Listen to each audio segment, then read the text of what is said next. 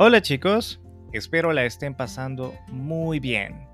Yo soy Milton Ralph y les doy una vez más la bienvenida a Spanish Que Chivo. Este es el episodio número 13 de este podcast. Estamos ya en el último mes del año. El tiempo sí que vuela extremadamente rápido. El mes de diciembre es el mes para pasarla en familia y en armonía. Debería ser así siempre. Pero en este mes se vive más ese espíritu navideño. Veo apropiado hablar de diferentes temas relacionados con la Navidad.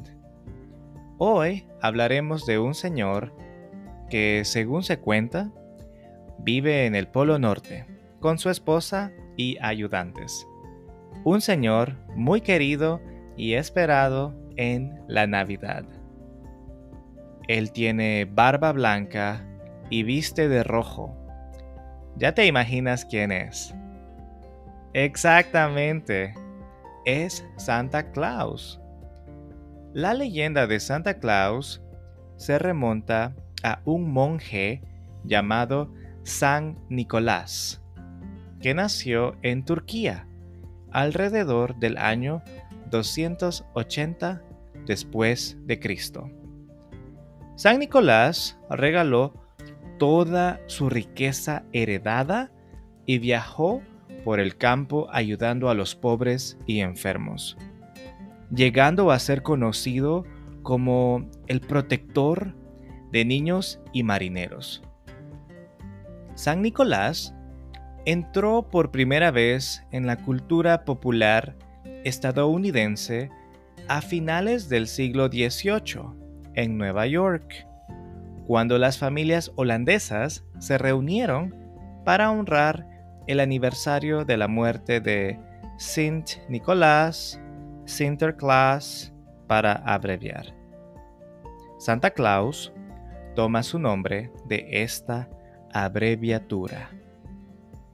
En 1822, el ministro episcopal Clement Clark Moore escribió un poema navideño titulado An Account of a Visit from St. Nicholas, en el que se representaba a Santa Claus como un hombre alegre que vuela de casa en casa en un trineo conducido por renos para entregar juguetes. Posteriormente, en 1881, el caricaturista Thomas Nast se basó en este poema para crear la versión que conocemos de Santa Claus, un hombre vestido de rojo con una barba blanca. En cuanto al nombre, tanto Santa Claus como Papá Noel son correctos. El primero es más utilizado por aquellos que hablan inglés, mientras que el segundo es más utilizado por quienes hablan castellano o español. En cuanto a Mamá Noel, Señora Claus o Mamá Claus, es la esposa de Santa Claus. La primera vez que este personaje fue introducido fue en el cuento una leyenda de Navidad de James Reed en 1849. Pero no fue hasta 1889 que Mamá Noel se popularizó a través del poema Goody Santa Claus in the Sleigh Ride de Catherine Lee Bates, en donde llamó por primera vez a la esposa de Santa Claus, señora Claus. Posteriormente, en 1956, George Melacrino popularizó la canción Señora Santa Claus, con la que se estableció el carácter dulce y noble de Mama Claus. Según el personaje que se ha ido formando con el paso de los años, al igual que su esposo, Mamá Klaus viste un traje rojo con botas negras y tiene cabello blanco como la nieve. Además, le gusta preparar galletas de jengibre, encargarse de las cartas de los niños y ayudar a Santa Claus a hacer llegar los regalos.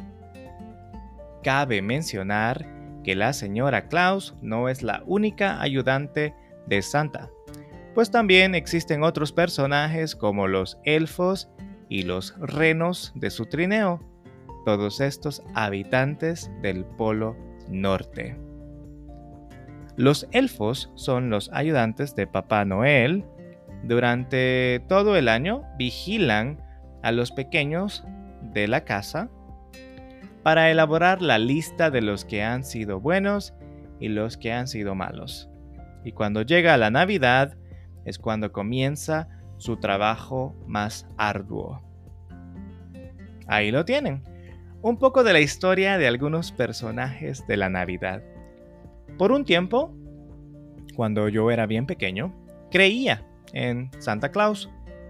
Pero mi casa no tiene chimenea, entonces yo pensaba que quizás nunca había regalos en la Navidad porque él no podía entrar.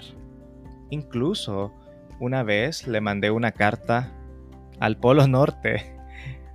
Me parece bien que los niños crean en esta historia. Ya cada padre decidirá cómo abordar el tema. En El Salvador, como en muchos otros países, los niños creen en Santa y muchos centros comerciales tienen a un Santa que reparte regalos o muchas otras personas que se disfrazan de Santa para traer alegría a diferentes lugares. Espero les haya gustado aprender un poquito de esta historia.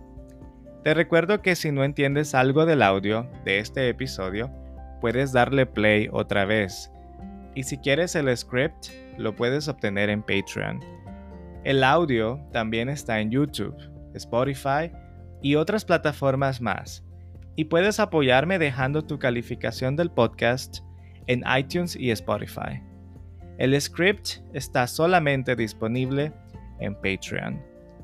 En la descripción dejaré los links. Con esto me despido y les deseo mucho éxito en su semana. Nos vemos de nuevo en el episodio número 14. ¡Salud!